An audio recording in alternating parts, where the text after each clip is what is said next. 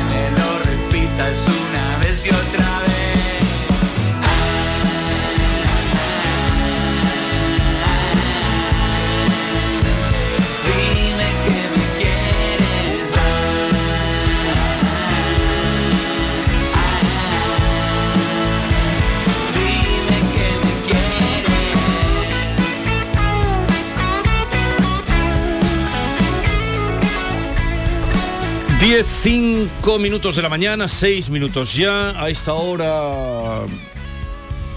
¿Qué estará haciendo? ¿Qué ha pasado? ¿Qué ruido es ese? ¿Qué, qué has hecho, David? ¿Qué has tirado, ¿Qué has hecho, David? Se un ordenador. Me asusta, pero ¿qué anda ahí? Aquí hablo con los, ordena- los ordenadores. ¿Qué estás haciendo? Estoy ¿Te tirando- quieres quedar quietecito? Estoy tirando del ratón y, y se ha caído. Me, cortas eh, el rollo. The show must go on, querido. Continúa el espectáculo.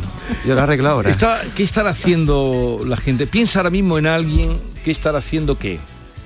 Las Alguien 10 que de la pueda estar mañana, escuchando. las 10 de la mañana, pues mira, yo tengo una amiga que estará desayunando seguro, porque está jubilada. Y dale con el desa- Claro, está jubilada. ¿Qué quieres que te diga? Está jubilada y está Pero ¿cómo se puede desayunar a las 10 tranquilamente de la en su mañana? casa. Pues sí. ¿A Y- qué hora desayunas tú, Esther? A las 5 de la mañana. ¿A qué hora desayunas tú, Javi? Siete y media.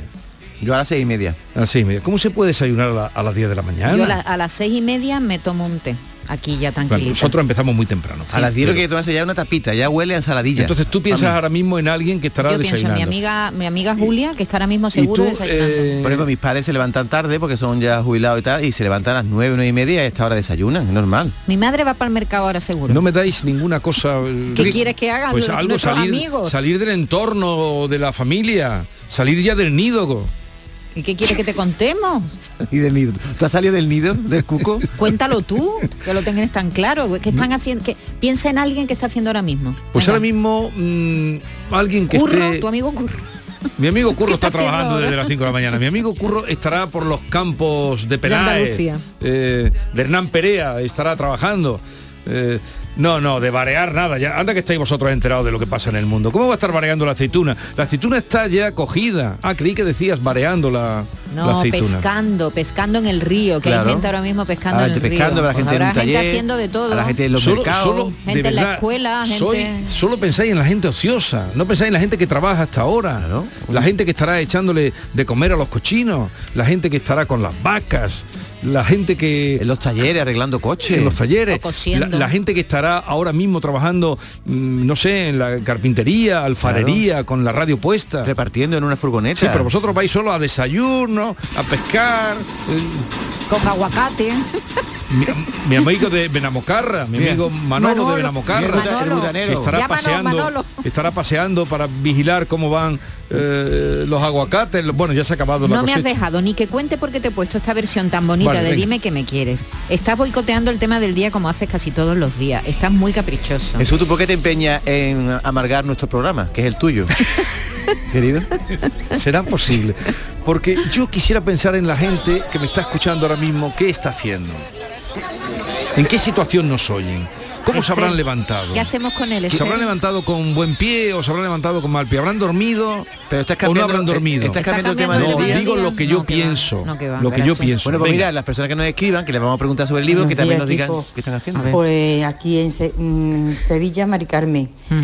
Pues mira, Vigorra, yo estoy ahora mismo ¿Ves? limpiando cristales. Te lo he dicho. Ya el desayuno a las 8 de la mañana me lo tomé. Venga, un besito, que tengáis buen día. Adiós. Qué bonito olor, ¿eh? La tosta quemadita, ¿eh? Un poquito de tosta quemada, ¿eh? Venga, Por dime por qué habías puesto esa canción que ya la gente no se acuerda. Pues porque Alejo Stivel ha reversionado este clásico de su grupo, de Tequila. Sí. Es la canción Dime que me quieres, de los años... Se estrenó en el año 1980, Lo- fíjate la de lo ha hecho tiene ya. más slow. Sí, más, más suave. Y lo ha hecho por una buena causa. Hace momento hablábamos con Médicos mm, Sin Fronteras y en este caso lo ha hecho a beneficio de UNICEF para captar nuevos socios en la ONG y demostrar a todos los niños del mundo lo mucho que los queremos. Así que lo que quieren UNICEF es captar socios y Alejo Stivel ha hecho esta preciosa versión del éxito de Tequila.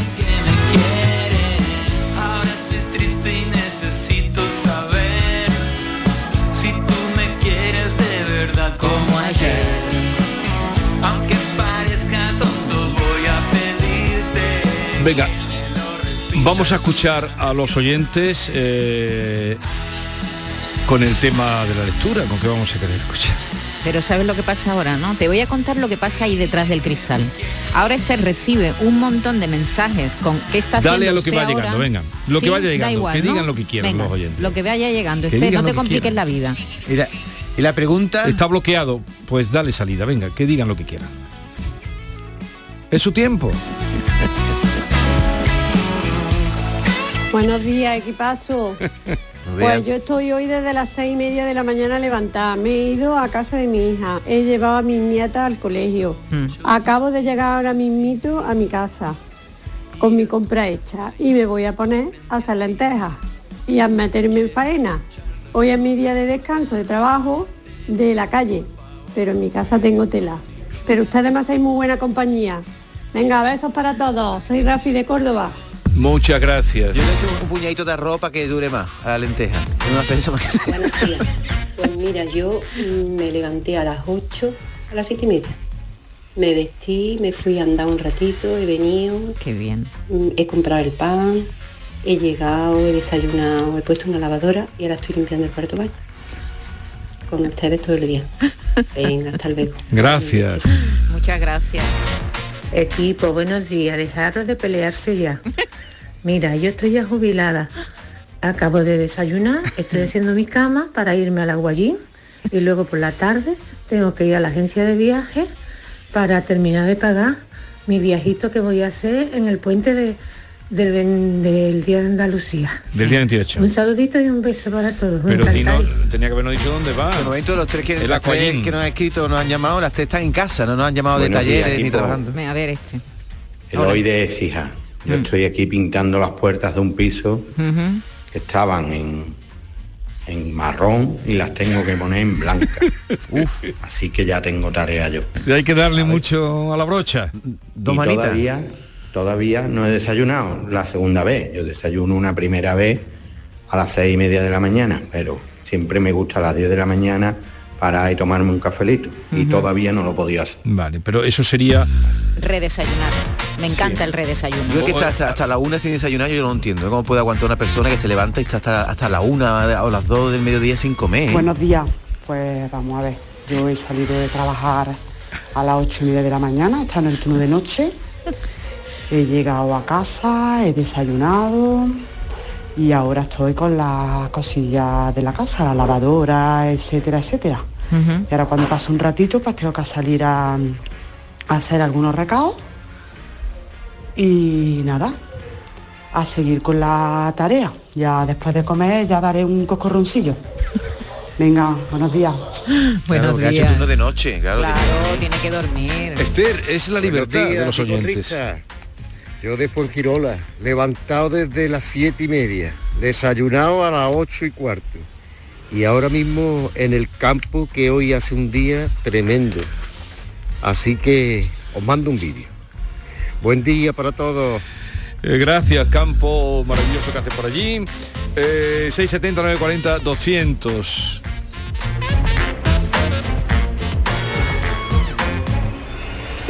Buenos días, oyentes. Nosotros aquí desde la provincia de Jaén, Orlando Olivo. Saludos de Gorra y compañía. Os oímos todas las mañanas. Venga, un abrazo para todos. Apaga el pues- cierre, hombre, apaga el cierre. Pero ha dicho que está podando olivos. Podando, podando olivos. podando Pero eso tiene mérito, porque podando olivos, ¿dónde tiene transistor? ¿Lo tendrán Se escuchaba, puesto- sí, sí. ¿Tiene puesta la radio allí con pila o la tiene en los auriculares? Curioso, ¿eh? Ah, que no nos hemos, ni siquiera nos hemos ido a público. ¿Esto Vamos qué a es? publicidad. ¿Esto qué Pero, pero eso, esto es un, un trabajo sociológico. Eso está muy, está muy disperso. Kate Blanche te ha dispersado otra cabeza. ¿eh? Esto es un trabajo socio esto es un trabajo sociológico de saber en este momento cuando están sintonizando la radio qué Pero, están haciendo. Jesús, pero si hemos preguntado por los libros, ¿por qué no desmonta todo lo que hemos hecho? Mm, vale, pero ya los oyentes han entrado en un en, En una un- deriva. en una deriva que ya no hay quien los pare. Esta es La mañana de Andalucía con Jesús Vigorra, Canal Sur Radio. El campo andaluz necesitaba un paso adelante. Por ello, hemos sembrado millones de datos, regados con inteligencia artificial para hacer posible... Siembra, la nueva plataforma colectiva por inteligencia artificial de asistencia a la planificación de cultivos para su comercialización. Toda la información para acertar y cultivar la solución más rentable. Junta de Andalucía. ¿Sabes todo lo que rascas con un rasca de la 11? Pues imagino que si te toca puedes rascar mucho dinerito, ¿no? Claro, y momentos inolvidables, o muchas, pero que muchas risas. Y sí, también puedes rascar premios de hasta un millón de euros. Ah, pues entonces dame un rasca. Con los rascas de la 11 puedes ganar momentazos y premios de hasta un millón de euros.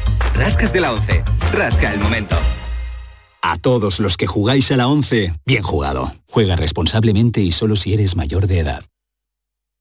Canal Sur Sevilla, la radio de Andalucía. Villanueva del Ariscal, pueblo con una gran tradición vinícola, celebrará del 17 al 19 de febrero sus séptimas jornadas enoturísticas. Disfrutarás de visitas gratuitas a sus bodegas, concurso de tapas y mosto, encuentro de manga y videojuegos y actividades de ocio para toda la familia. Ven a Villanueva del Ariscal del 17 al 19 de febrero. Te esperamos. Dime, escúchame, ¿dónde quedamos para comer? Pues estuvimos el otro día en el barrio de Santa Cruz por salir por el centro y no veas cómo comimos en la hostería del Laurel. Te voy a dar una pinceladita. Una chacina en condiciones con un jamón bueno. La ensalada de tronco de bonito espectacular. Pescadito frito, pero bien frito. Las croquetas caseras del chef. Pero vamos, que lo tengo claro. Dentro de la hostería, tranquilos y bien atendidos de sevillanas maneras. pues ya me has liado. Voy a reservar en el 954 220295 que ya vamos tarde. Recuerda, Postería del Laurel, Plaza de los Venerables, Barrio de Santa Cruz. En Cas Díaz Cadenas cumplimos 50 años y lo celebramos a lo grande contigo. Regalamos 140 carros de productos 100% andaluces en nuestra campaña Sabores de Andalucía. Solo hasta el 27 de febrero. Además, donaremos 20 carros a familias necesitadas. Celebra nuestro 50 aniversario y el mes de Andalucía en Cas Díaz Cadenas.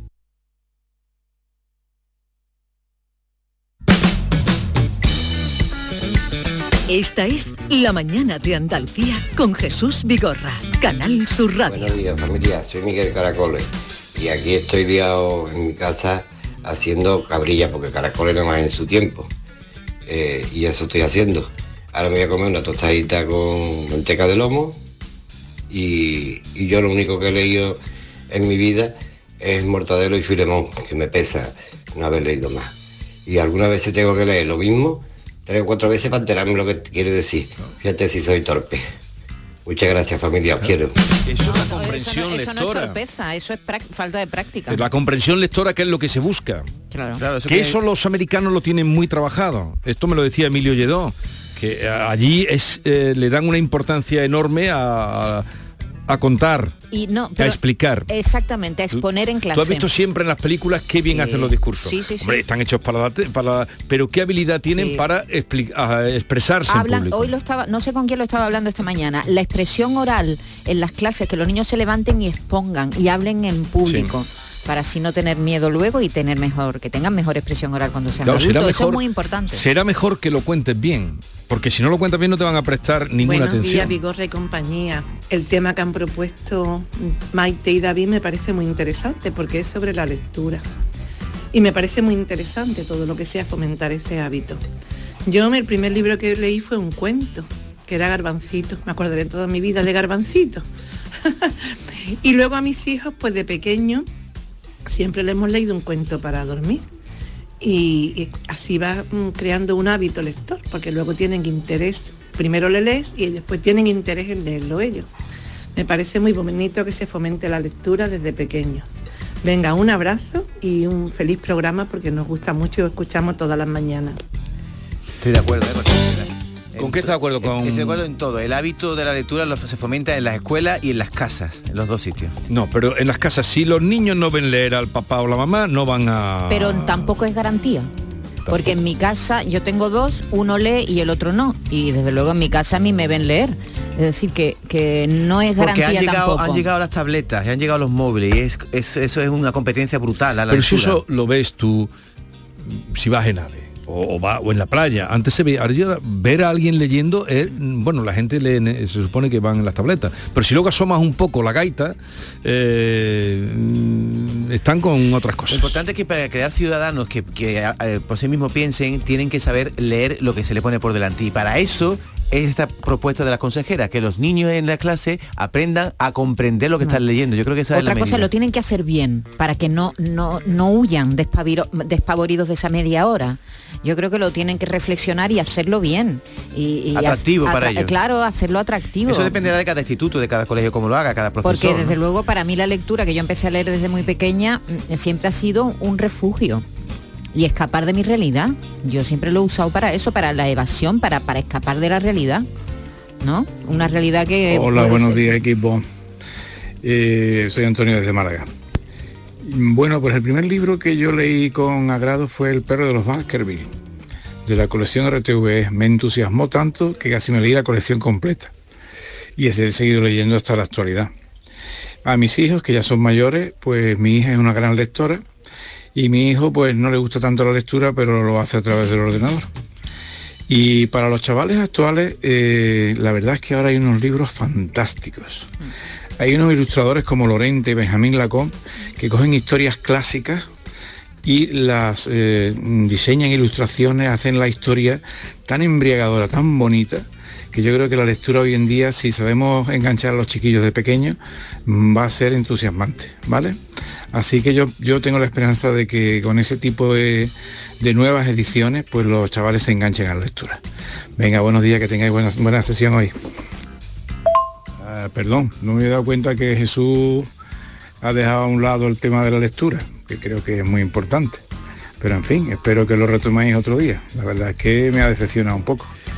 No, no, no, no, no, sois... Eh, Dale caña No, eh, sois no pero es que sois eh, habéis malinterpretado todo Pero oye, con respecto a lo que ha dicho este señor, muy interesante, ¿eh? porque mire, me ha llegado el WhatsApp de una niña, amiga mía, que me dice, David, las lecturas que leemos en mi colegio son aburridísimas. Deberían dejarnos a nosotras elegir los Sí, libros. hombre, sí. Ahí, no, no, No, sí, no, sí. no, no, Vamos a no. ver. No, Jesús, no, Si tú le pones a una niña la regenta, y a lo mejor la niña no está muy motivada con la Y regenta, dale con la- que lea Blue Jeans, pero que lean. Desde luego, las lecturas que a mí me impresionaron cuando era pequeña no tenían nada que ver con el libro del buen amor que se me atragantó desde pequeña. Eh, pero que tienen que orientar eh, depende de las edades no, pero no, tienen que orientar que los profesores veces- para eso están Sí, pero que muchas veces eh, uno también busca, tiene amigos, le, te recomiendan, te dejan un libro y si te entusiasma, si te gusta la historia, si te, bebes en ella, pues es más fácil que te enganches y que busques el segundo libro. Buenos días Jesús y equipo, Nati del puerto. Pues yo mm, me aficioné ya a la lectura ya en, en octavo de, de GB, que me saqué el carnet de la biblioteca, que por cierto todavía lo tengo ahí, que es del año 75. Y, y ya pues me gustó ir a la biblioteca, sacar libros y, muchas veces me quedaba allí a leer. Y después con los años he seguido leyendo, pero no soy persona de, de leer mucho. Me llevo una temporadita a lo mejor que no leo y de vez en cuando pues tiro de libros que tengo ahí y leo o alguno que salga que, que me interese y, y lo compro. Confieso que estoy totalmente atrapado por el mundo de la lectura. Ayer mi mujer me dice, ¿quieres ver una serie muy chula que ha salido? Digo, no, no, es que estoy leyendo este libro y estaba llegando al final y lo quiero leer. ¿Estás con Nino? eh, ya ha acabado el de Nino y ahora ha empezado otro. Pero, Pero tráemelo. Que te lo tengo que traer. Son 700 páginas, Maite. Me- no me importa. Pero que es verdad que la lectura, si te sientes atrapado desde el principio de lo que significa la magia de meterte en un libro, lo adoptas ya para toda la vida. Ese hábito yo creo que se aprende ahí. en la- Y, y necesitas además leer cada día. Cristina de Sevilla. Pues mire, yo tengo en mi, caso, en mi casa los dos casos. Una niña muy lectora, que sí que es verdad que yo leía con ella de pequeña, y pero sí que con 20 años ya también le resulta difícil, pero ha leído mucho por iniciativa propia. Y mi hijo todo lo contrario, a él le tu- no sé si es que le leí menos de pequeño y este nada, no hay manera, es verdad que la tecnología, pero en su colegio tienen un incentivo muy bueno, que es que cuando acaban la- las clases, las explicaciones, el que haya eh, terminado su tarea, hay como, un- como una especie de cojines de diván en el suelo, el diván no cojines. Y el que quiera leer y se ponga a leer y avance, le, le suman puntos. Entonces, bueno, es absolutamente opcional y voluntario, pero claro, está en ti que quieras subir esos puntos. Así que me parece una manera bonita. Obligarnos, porque no llegamos a ningún lado, y menos con estas edades, tercero de la ESO y, y a partir de ahí. Venga, buenos días. Buenos días, Jesús y equipo. Pues soy Isma Verde Limón, hablé con vosotros y con Quique Bolsita hace no mucho Ah, sí. para un evento que, que hicimos en Mata las Cañas y bueno, pues si recordáis los dos somos profe, yo en concreto soy profe de secundaria de lengua y literatura, entonces bueno, el tema de hoy me toca bastante de cerca. Eh, yo veo genial todo lo que se propone desde la consejería el fomento de la lectura y la comprensión lectora, pero hay dos cosas que, que lo hacen muy difícil en el día a día de clase y en la realidad de la clase. Y es que con una media de 25 a 30 alumnos por clase y con, por ejemplo, tres horas que tenemos de lengua y literatura, las dos asignaturas juntas, Decidme cómo lo hacemos para llegar a todo. Es, es muy difícil. Entonces, lo primero que tendrían que hacer es bajar la ratio de alumnos por clase y lo segundo, que es muy difícil porque esto ya es- va a otros niveles, a otras esferas, pues dividir otra vez la asignatura como estaba antiguamente, que se daba lengua por un lado y literatura por otro. Y lo que se daba en tres, o sea, en seis, ocho o siete horas, dependiendo del curso, ahora se da en tres o en cuatro. Entonces se ha reducido muchísimo el tiempo y es muy complicado que los niños salgan todos a exponer y tú te puedas dedicar a individualmente, ¿no? a, a- a- a corregirle, a enseñarle. Es muy difícil. Entonces creo que deberían plantearse esa división de la asignatura y por supuesto bajar el número de alumnado por aula. Un saludo a todos desde Mazagón y, y nada, esperemos que esto vaya mejor. Gracias. Buenos días Jesús, aquí una fiel oyente tuya. Pues mira, yo leía los tebeos, Zipi, Zapi, Mortadelo y Filemón. Así con, yo recuerdo ya empezar esas cosas con nueve o diez años. Y me los bebía, me los bebía, me compraba libros gordos, pero yo por mi cuenta. Mi hermana los pedía a su novio y me los dejaba. Y a día de hoy, hombre, ya no leo tanto porque tengo poco tiempo, leo en vacaciones y mi, mi hijo no han salido lectores, la verdad, como bien decís. Las pantallas nos están haciendo polvo. Un saludo para todos. Venga Jesús, dale caña. Hola, buenos días, soy María del Mar de Villa. Yo, a mí me gusta mucho la lectura, es verdad que no leo ahora mucho por, por falta de tiempo, pero no consigo adaptarme al libro electrónico. Me gusta pasar las páginas y conservar mis libros, que tenemos una biblioteca en casa donde lo guardamos. Con las niñas lo habíamos conseguido durante una temporada, pero después con el tema de los móviles ya leen cada vez menos. Y por supuesto ya los libros me los compro yo, porque todo el mundo sabía que me gustan los libros y unos reyes fueron por lo menos 7 8 libros y nada más. Así que bueno, buenos días. Buenos días, equipo. Resulta de que a mí me gusta mucho la lectura.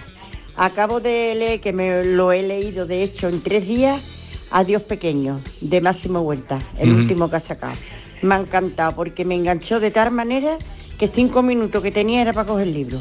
Venga, buenos días. Aquí Estuvo estuvo. aquí para Que presentarlo. que va por la séptima edición, leí ayer, ¿eh? Sí, sí, que por cierto, ha abierto una librería, lo Sí, habéis sí, visto, sí, ¿no? ha abierto una librería. En Buñol, en su pueblo. en el pueblo de la madre, ¿no? de la para, madre. para cuidar de su madre. Sí, eh, sí, que aprovecha. sale mucho en la novela. Pues, bueno, él ha contado que era su sueño abrir una librería, le ha abierto con su pareja. Mm. Una librería, sí, sí. Buenos días, Jesús y compañía. Juan desde Rute. Yo he sido un lector tardío. Yo, vamos, he empezado a leer a partir de los treinta y tantos. Y lo que hice fue que me fui enganchando, leí El nombre de la rosa. Pues me gustó mucho la película y quería leer el libro.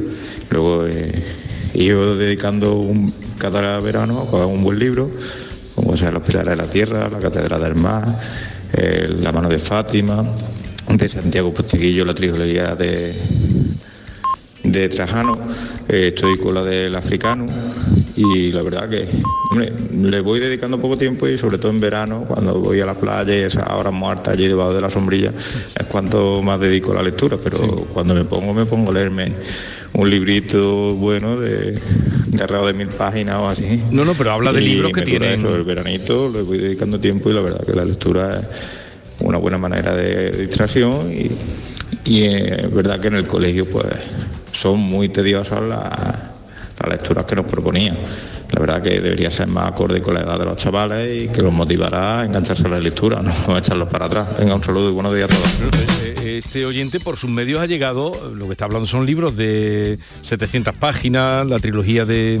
De- son libros De Trajano. Que, que han tenido mucho éxito. Bueno, los pilares de la tierra son más de mil, ¿eh? Son, son 1300. Y, pero empezó todo por el nombre de la rosa.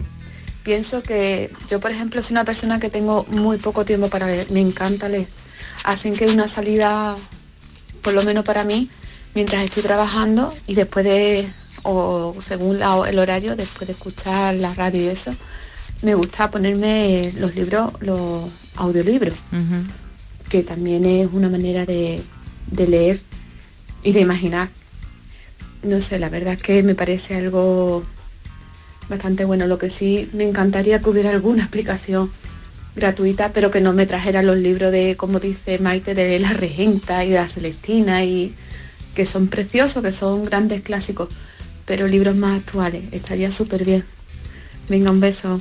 La verdad es que leer La Regenta ahora es una maravilla. El problema es que te, lo- te, te- te obliguen a leer La Regenta cuando tienes 13 años. Claro. Pero leer, la, leer a Clarín ahora es una maravilla. Leer los episodios nacionales ahora es, es una maravilla. Es decir, que todo depende de la edad. ¿Por qué no aconsejas a ese escritor que has, nombrado antes, que a nosotros nos gusta tanto?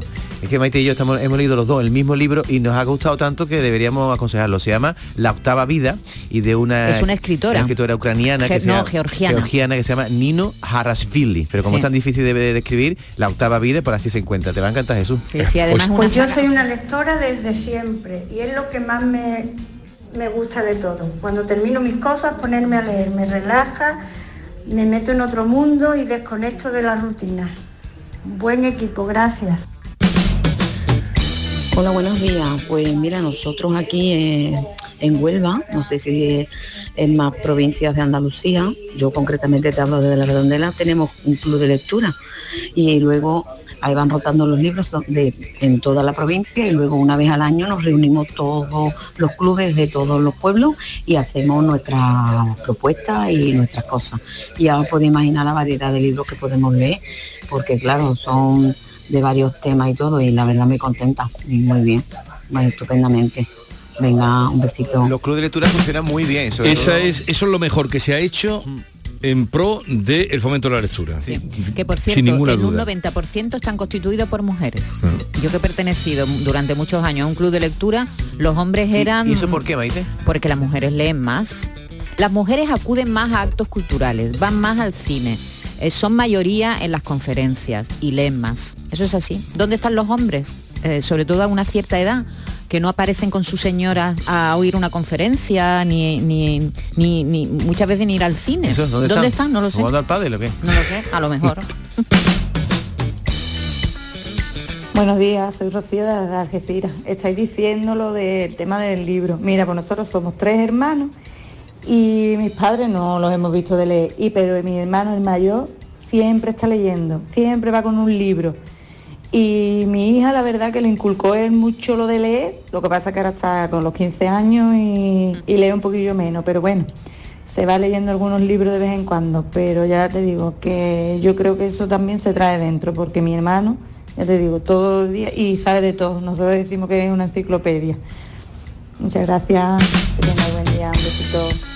Por cierto, hablando de libros y hablando de literatura infantil y juvenil, hoy recoge la librería Rayuela de Sevilla el premio Librería Cultural que le otorgó hace unos meses la Confederación Española de Gremios y Asociaciones de Librerías, CEGAL. Y lo recoge el premio en Sevilla por su gran trayectoria y labor de barrio como librería especializada. Está abierta desde el año 1996. Es un premio nacional eh, que le han otorgado a esta librería que hace eh, literatura infantil y juvenil, el premio Librería Cultural 2022. Así que eh, Lola Gallardo y Miguel Ángel Escalera, enhorabuena y hoy recogen este premio tan merecido. Venga, un mensaje más y nos vamos. Buenos días, familia. David de Almería. Pues mi hijo tiene 8 años y todas las noches tiene que leer. Me sorprende porque, he de decirlo, en mi casa pues no nos ve leer. Pero él desde pequeño ya quería leer. Ya con 5 años ya le interesaban los libros. Qué bonito. Ahora tiene ahí dos suyos, pero está con 100 leguas de viaje submarino, que le encanta un montón. Eh, tiene también el libro de Robinson, que lo tiene sin empezar y quiere empezarlo porque le encanta, dice. Y a mí me está haciendo leer. A mí no he leído nunca y Qué ahora bueno. él me está haciendo leer a mí, A la inversa. que estoy leyendo El monje que, ven- que vendió su Ferrari, que no sé si es, creo que es un poco antiguo, pero No, no es tan antiguo. Mm, está muy bien, la verdad.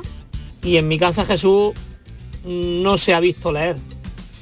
Pero al contrario, él sí nos está enseñando a leer, con ocho años. Sí, De hecho, últimamente dice que prefiere libros antes que juguetes. pues fíjate. Qué maravilla. En fin, Estupendo. espero que aprendamos de él. Estupendo. Qué buen mensaje para terminar. Es cierto que no son 100 leguas, son 20.000 leguas de viaje submarino.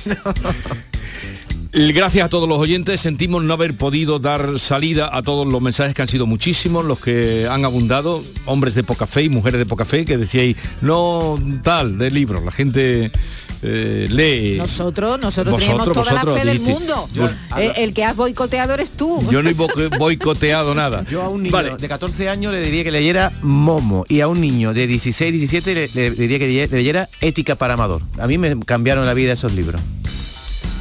Lo que pasa es que ética para amador es más para ya joven, no. Sí, 17, 18, ¿no? Sí, sí.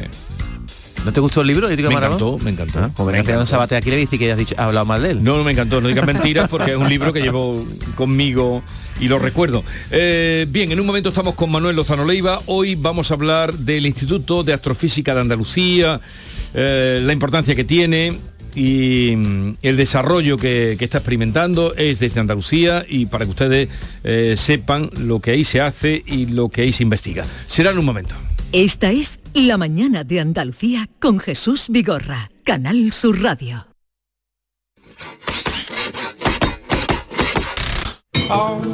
Si hazlo tú mismo te suena a una gran canción de la radio, puede que simplemente se deba a Parkside. Herramientas potentes, máquinas de jardinería y un montón de accesorios. Descubre toda la gama de Parkside en parkside-diy.com. Tú puedes. Parkside. ¿Tienes una Aqualimpia o cualquier aparato del hogar que no funcione? En Quality Hogar somos los únicos que te lo reparamos con piezas y recambios originales. ¿Quieres cambiar tu Aqualimpia o tu vaporeta antigua por una nueva? Con Quality Hogar puedes hacerlo con las mejores condiciones y financiación. Llama ahora y pide tu presupuesto gratuito y sin compromiso. 937-078-068. 937-078-068. Aqualimpia es marca registrada de Quality Hogar, tu servicio técnico de confianza. Llámanos. Canal Sur Sevilla. ¿Has pensado en instalar placas solares en tu vivienda o negocio? Con Sol Renovables, enchúfate al sol. www.solrenovables.com o 955 35 53 49. En Plaza de Cuba número 2 está el restaurante de moda, La Coartada, el lugar de encuentro perfecto, con amplia terraza para disfrutar de la sobremesa y el mejor ambiente de la ciudad, excelente oferta gastronómica y el mejor servicio en un espacio exclusivo. Todo esto y mucho más te espera en La Coartada. La Coartada, encuentra tu excusa para venir. ¿Tienes problemas con tu dirección asistida, caja de cambios, grupo diferencial, transfer, turbo o filtro de partículas?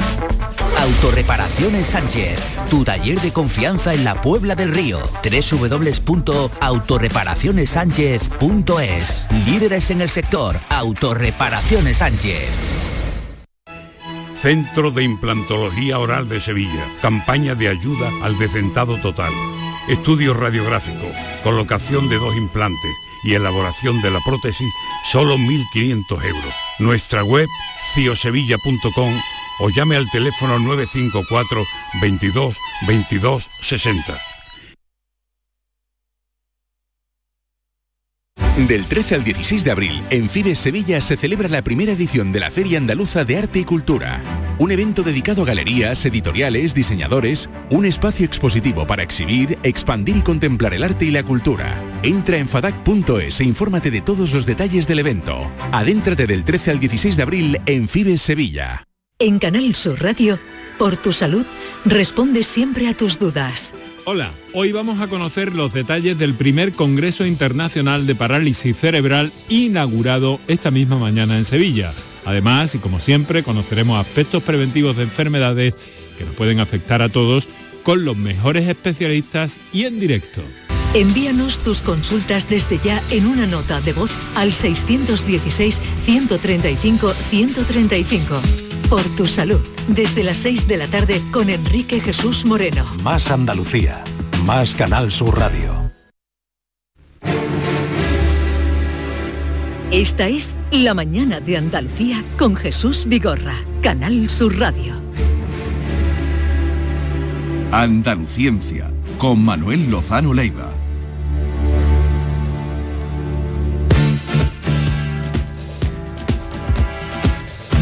Manuel Lozano Leiva, buenos días. Hola, buenos días, ¿qué, tal? ¿Qué, tal estás? Cada vez que escucho la música esta elegida por Javier Reyes me, pues me dale, gusta dale, mucho. dale música, te, te vienes arriba, ¿no? Sí, sí. Eh, a ver, eh, Manuel, ¿qué es una verdad científica? La aquella que está comprobada experimentalmente se ha sometido al criterio y al escrutinio de todos los, demás colegas porque se haya publicado y hay un consenso, un consenso entre la comunidad eh, científica de que es correcto lo que se ha dicho y además se puede reproducir ese experimento por cualquiera que tenga los mismos medios que se han utilizado para llegar a ella. Ahí lo tienes. En respuesta de, de libro. Sí, porque a veces se utiliza lo de científico, eh, algunos, bueno, los políticos es que de- utilizan el lenguaje también de aquella en manera. un pero- mundo como el de ahora, pero- donde la verdad y la mentira están tan eh, ahí que no se sabe muy Sí, bien pero la se está línea, haciendo un la, abuso la verdad, ci- excesivo. la verdad Sí. científica eh, eh, está más clara. Se está haciendo un uso excesivo, ¿En qué por ejemplo, sentido? cuando se pues, dice, eh, según la ciencia, el zumo de naranja por la mañana eh, no está bueno. Lees el contenido y dices, "Esto no, no está basado en experimentos serios, no está publicado en la comunidad científica internacional, no, etcétera, No está etcétera. contrastado, etcétera, contrastado, no Bueno. cumple el criterio que tenemos tan exigente los científicos. ¿no? Bueno, pues ya saben ustedes eh, lo que es una verdad científica. Y ahora vamos al tema del día que íbamos a hablar, ya en alguna ocasión has hablado de él y, y, eh, te has referido al Instituto de Astrofísica de Andalucía. Que completa la primera red de telescopios robóticos presente en cinco continentes. Y ahora tú nos vas a explicar. Si os parece, os explico mejor esto de lo robótico, que es lo último que ha hecho el instituto, y después os hablo del instituto, que es que yo soy bastante eh, partidario del Instituto de Andalucía, de, del Instituto de Astrofísica de Andalucía. Bueno, eh, quiero decir, esta red robótica de, eh, de telescopios robóticos es una maravilla, ¿no? ¿Por qué? Pues porque son, eh, digamos, instalaciones modestas, pequeñas, pero altísimamente tecnologizadas y sincronizadas entre sí. De tal manera, por ejemplo, un telescopio, sabéis que una de la magnitud fundamental de lo que mide el telescopio es la- lo grande que es la lente, ¿no? Mm. que son 10 metros más, lo que sea. ¿no? Estos son telescopios pequeños, de la lente son, pues me parece que son unos 60 centímetros, ¿no? pero están tan extraordinariamente bien sincronizados, son siete, ¿eh? Que cubren el hemisferio norte, el hemisferio sur, sur y todo el cielo. es decir, que, eh, a ver si no se me olvida ninguno, hay dos en Andalucía, uno que está en, en Málaga y el otro en, Arenos, en el Arenosillo, que si queréis después os hablo del INTA también, el Mm. Instituto Nacional de Técnicas Aeroespaciales, que también podemos estar muy contentos de él. Y después los del hemisferio norte son, eh, a ver si no se me olvida ninguno, eh, está en China uno y el otro en México. Y después en el hemisferio sur, pues están en Nueva Zelanda, en Sudáfrica y en Chile. Chile es el último que se ha incorporado. Entonces son unos pequeños telescopios que son autónomos, están perfectamente conectados entre ellos, no necesita personal la atención, solamente el mantenimiento y, o sea, no hay un astrónomo de servicio, que es lo que se llama así, ¿no? ¿Y qué es lo que hacen estos? Estos, estos telescopios eh, están eh, sincronizados de tal manera que cuando algún satélite o algún otro observatorio detecta un fenómeno violento o y no tan violento, un cataclismo en el, en el universo, instantáneamente se apuntan hacia la dirección en la que todos en la que se ha producido. en la que se ha producido.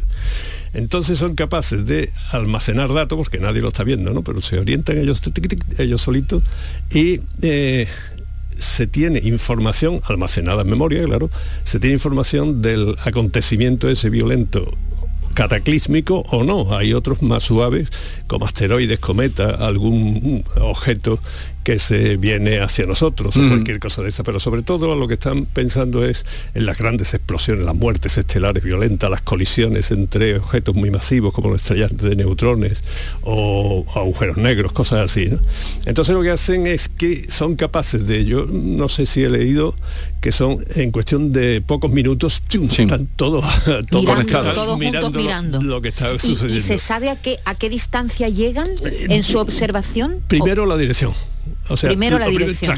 es ver Se y obtener, claro, imagínate que es una gran explosión de rayos gamma, que es para lo que está fundamentalmente eso, que los modelos que hay para saber el origen de estas inmensas explosiones de, rayos gamma, que se supone que es la muerte de una estrella supermasiva o algo así, pero esos modelos mm, eh, son muy difíciles en sus primeros instantes o sea, que es lo que para comprobar si esos modelos son ciertos, lo que decíamos antes, el experimento, la observación, la contratación eh, de, los datos que se obtienen, son muy importantes esos primeros instantes, ¿no? Y esto es lo que consigue la red de esta, ¿no? O sea, a mí me parece que es fantástica. Y está coordinada por el Instituto de Astrofísica de Andalucía que la Pero toda la red eh, internacional. sí, sí, esos, esos siete, ¿no? Los dos de España y los otros cinco están todos controlados desde aquí. Desde aquí. Desde hay uno, ya digo, en Málaga y otro en Huelva y los demás donde he dicho antes. ¿Y ahí es donde mandan la información o donde se recoge la información que dan? Recoge la información y después, por supuesto, se tiene que poner a disposición de toda la comunidad científica en el mundo. Y esto es lo que hacen, es una maravilla. Esto hay, eh, eh, como todo este tipo de, cosas así grandes, porque esto se lleva mucho tiempo organizarlo, esto no es una instalación excesivamente cara para lo que suponen las instalaciones de, física y de astrofísica de frontera. ¿no? Eh, no es excesivamente cara, y, mm, pero sí es extraordinariamente compleja. Se organiza todo esto. Me recuerda un poco a, la coordinación que, que, también se produjo eh, cuando se capturó la primera imagen del agujero negro. Ah, sí, sí. Eh, ahí también tuvo que haber una sincronía. Y las ondas gravitatorias. Con un montón de, de, observatorios en el mundo, ¿no? Yo tengo una experiencia personal, eh, vamos, simplemente que fui testigo, no, no protagonista del asunto, pero fue en el 1987 que eh, los neutrinos, voy a decir una cosa muy, muy sencilla, los neutrinos son unas partículas muy elusivas que nosotros nos están atravesando por millones, por centímetros cuadrados y por segundo, que viene así, pero no hacen nada porque son capaces de atravesar un planeta sin, sin poderse detectar. Entonces detectar un neutrino es muy difícil. Pues hay una eh, teoría, había una teoría, ahora ya es un hecho, de que los neutrinos es lo primero que sale cuando se muere una estrella. ¿vale? Y después ya el modelo dice que mm, a, a las seis horas aproximadamente es cuando sale la luz. De, la gran explosión esta, ¿no? Entonces, eh, la tarde del 23 de febrero, se me olvida, estaba yo en Copenhague, eh, allí en el instituto, todo el mundo vio que eh, estaban recibiendo más neutrinos los sitios del mundo donde se detectan los neutrinos, eh, que estaban habiendo más neutrinos. Más neutrinos significaban 6 o 7 más esa tarde, que, el promedio, porque es muy difícil de, detectarlo, pero estaban más. Entonces, de todas formas, estamos en 1987, o sea que todavía Internet estaba balbuceando y muy mal. Pero a base de teléfono y de todo, yo estaba allí, todo el mundo científico excitado porque alguna explosión había habido, pero no sabíamos dónde, porque los neutrinos vienen de cualquier sitio. Entonces todos los observatorios y todo eso empezaron a escudriñar porque si la teoría era correcta, esa noche, a las 6 horas, porque esto fue por la tarde, ¿no? A las 6 horas o por ahí, si la teoría era correcta, se tenía que ver. habría un destello de luz. Bueno, pues al final cada uno apuntando para un sitio, pum, en la gran nube de Magallanes, una galaxia cercana aquí, eh, se vio eh, esplendorosamente la explosión supernova 1987A. A significa la primera explosión supernova de ese año 1987. Así que se confirmó totalmente la teoría de los físicos nucleares, por cierto. Y, y es- eh, eh, eh, permitiría ahora eh, Claro, esto- detectarlo antes y Claro, esto si hubiéramos tenido eso, mm, no y los satélites que dan la información de que algo ha pasado, ¿no? como por ejemplo esto de los neutrinos, pues ahora con toda esta red que tenemos aquí dirigida desde Andalucía, no solo ya decimos esta noche pasa algo, esta noche, cada uno como loco, sino que ahora te hacen todos así y te- los ocho te están apuntando a, a dónde hay que mirar.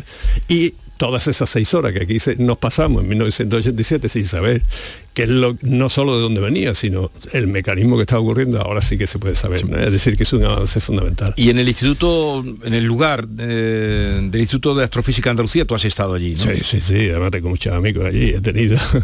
Eh, eh, si queréis os cuento algo, bueno, el Instituto de Astrofísica de Andalucía hay que decir que es una de las joyas de la corona. Tenemos muchas joyas de la corona, ¿eh? O sea, que es que esto lo debería de saber todo el mundo, que es que el, el nivel de la biología molecular, de la ingeniería en Málaga y la Escuela de Ingeniería de Sevilla, eh, bueno, no voy a decir sitios, ¿no? Pero una de las joyas de, Andalucía en investigación es el IA, el Instituto de Astrofísica de Andalucía. Estos son, son, yo creo que son ya unos 200 por ahí y tienen 7 o 8 departamentos, cada uno pues galáctico, intergaláctico, eh, interiores estelares, bueno, tienen todos sus departamentos y participan en un montón de, de programas internacionales como este, en algunos de ellos protagonistas como este. Y la verdad es que es del Consejo Superior de Investigaciones Científicas, que no es de las universidades, aunque está asociado también a las universidades, por ejemplo la de Málaga. Y también la de Huelva en el INTA también apoya bastante esto, pero esencialmente es del Consejo Superior de Investigaciones Científicas.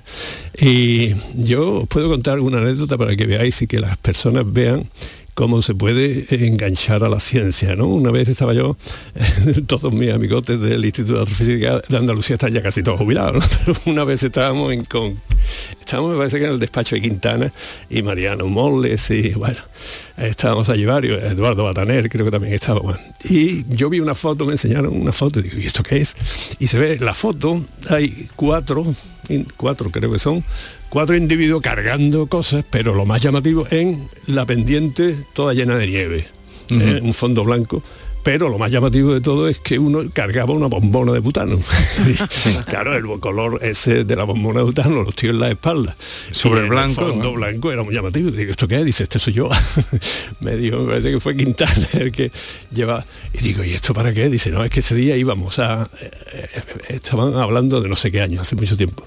Dice, esto íbamos a la cumbre, a donde teníamos una casetilla, este lleva el trípode, este lleva el telescopio pequeñito que tenemos, este llevaba, el otro pues llevaba comida y algunas cosas más, eh, algunas mantitas y eso, y yo llevo la bombona de butano para ca- calentar la comida de las latas que lleva este y por la noche una, una catalítica que hay allá arriba. Entonces, esto, esto fue el embrión, ¿no? El embrión de este instituto.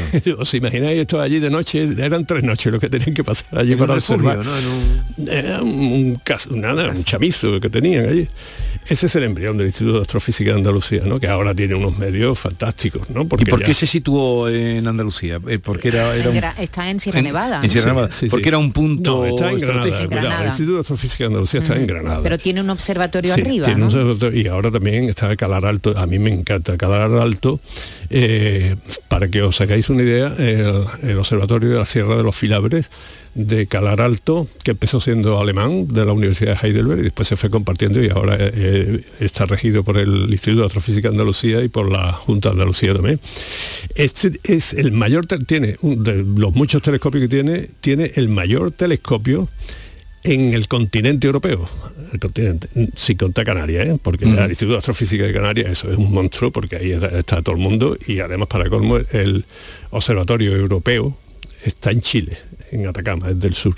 Ahí es donde está realmente lo grande, ¿no? Pero el Instituto de Astrofísica de Andalucía ya los, es- el Observatorio Sierra Nevada, eso ya eh, no es- lo usan ellos apenas, ¿no? No demasiado, no. Ellos lo que están es eh, a nivel internacional, incluso en, en todas las misiones espaciales, eh, la, la división tecnológica no se llama división, allí le llaman departamento tecnológica del instituto es eh, muy buena, ¿eh? entonces hay instrumentación en, en- en naves espaciales, en satélites, en Marte han estado eh, con sus instrumentos y sus cosas. Eh, yo estoy muy orgulloso de, de esto, ¿no? Yo creo que todo el mundo debería estarlo. y además mm, eh, creo que que se debería tener un poquito más interés por el cielo, ¿no? Ya que tenemos aquí al instituto, por ejemplo, tenemos una biología molecular fantástica, como he dicho antes, una ingeniería, la física nuclear es de las más importantes, la más importante de España está aquí en Sevilla, pero también de grupos en Europa como el que hay en Sevilla, mm, prácticamente no lo hay, ¿eh? fijaros lo que os estoy diciendo, y otras muchas especialidades que no voy a decir, ¿no? Entonces tenemos que estar, porque se me olvidan algunas y está mal, ¿no? No Eh, citarlas sí. a todas, pero esta la tenemos todo muy a mano, porque nada más que hay que mirar al cielo de noche, ¿no? y además lo que, lo que colaboran ellos. Sí, sí. Son gente estupenda Ah, sí, no, que no. los llamas y están siempre Sí, bueno. eh, para cualquier las cosas que preguntamos muchas veces los periodistas, que a lo mejor no- para ellos no tienen ninguna importancia, pero son fantásticos, muy buenos divulgadores. Tienen una división, de, un departamento también de divulgación que, que muy, lo bu- hacen muy, muy bien, bueno, muy bueno. ¿Qué hay que estudiar para trabajar allí? ¿Física? ¿Hay que, hay que ser un eh, físico? Eh, Yo aconsejo, fijaros, ahora me voy a hablar mal de, de ellos, ¿no? Yo a los chavales, porque yo en mis clases pues hablaba mucho de, de- de interiores estelares, de astrofísica y demás, ¿no? Y querían, muchos de ellos estudiar astrofísica. Yo les decía, mira, no estudiéis astrofísica, estudiar física, o estudiar ingeniería, o estudiar, ¿por qué? Pues porque si os queréis dedicar a la astrofísica, a la astrofísica se pueden dedicar no solo los astrofísicos, y los astrofísicos, lamentablemente los observatorios son un número reducido de plazas los que tienen que admitir. Iros a estudiar física o ingeniería, lo que queráis, que después podéis aplicar porque la astrofísica es tan extraordinariamente interdisciplinar que ahí tenéis, por ejemplo, astrobiología. ¿no? Y astrobiología, pues se necesita ser, en buena parte, muchos de ellos biólogos. Ingenieros para todo el aparato, esto que se tiene. ¿Sabéis lo que es orientar instantáneamente en siete puntos del planeta, siete chismes? Instantáneamente, eh, eso exige una ingeniería de telecomunicación, ingeniería mecánica de los mecanismos de una altísima precisión, etcétera, etcétera. Digo, Si os, si os falla después el poder tener una plaza de astrofísico, siempre podéis ejercer como, como biólogo o como, eh, o como ingeniero, como lo que sea, ¿no? Así que tenemos que estar muy orgullosos de, de esta joyita que tenemos en Granada, que es el Instituto de Astrofísica de Andalucía. Y la música, ¿qué has elegido? Aquí mi amigo Javi yo hemos elegido algo que espero que guste. A Deep- ver. Deep Purple. Ah, Deep Purple.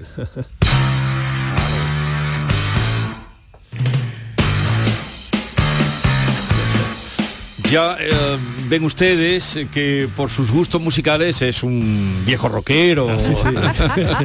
pues sí, sí.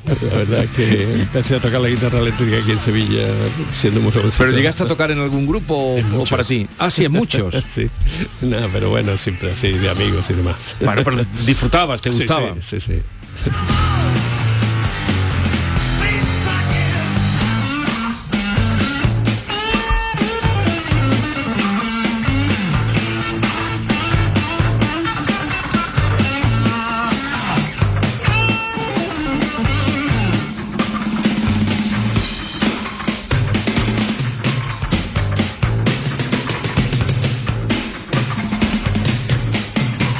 Siguen todavía, bueno, los que quedan, quedará Sí, para mantener el espíritu, pero sí. hace poco, no hace mucho que estuvieron por aquí. Sí, ¿no? No me acuerdo, pero esta canción además está relacionada con lo que hemos hablado antes, aunque no lo parezca. A ver, ¿el título? Eso lo sabe mejor Javier, pero está allí. Yo creo que el título de esta canción que hemos elegido era...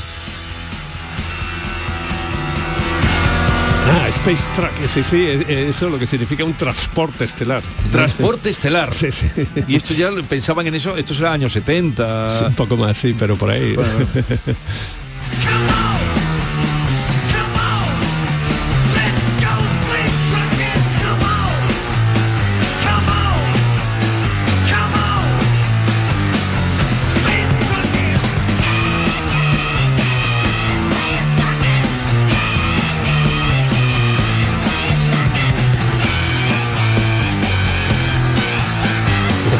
tú lo hacías con estos gustos musicales? Eh, yo, Creo soy, que no. yo soy más poppy que rocker. No, pero rocker. digo que lo hacías a Ah, ah, Manuel. no me sorprende nada de Manuel.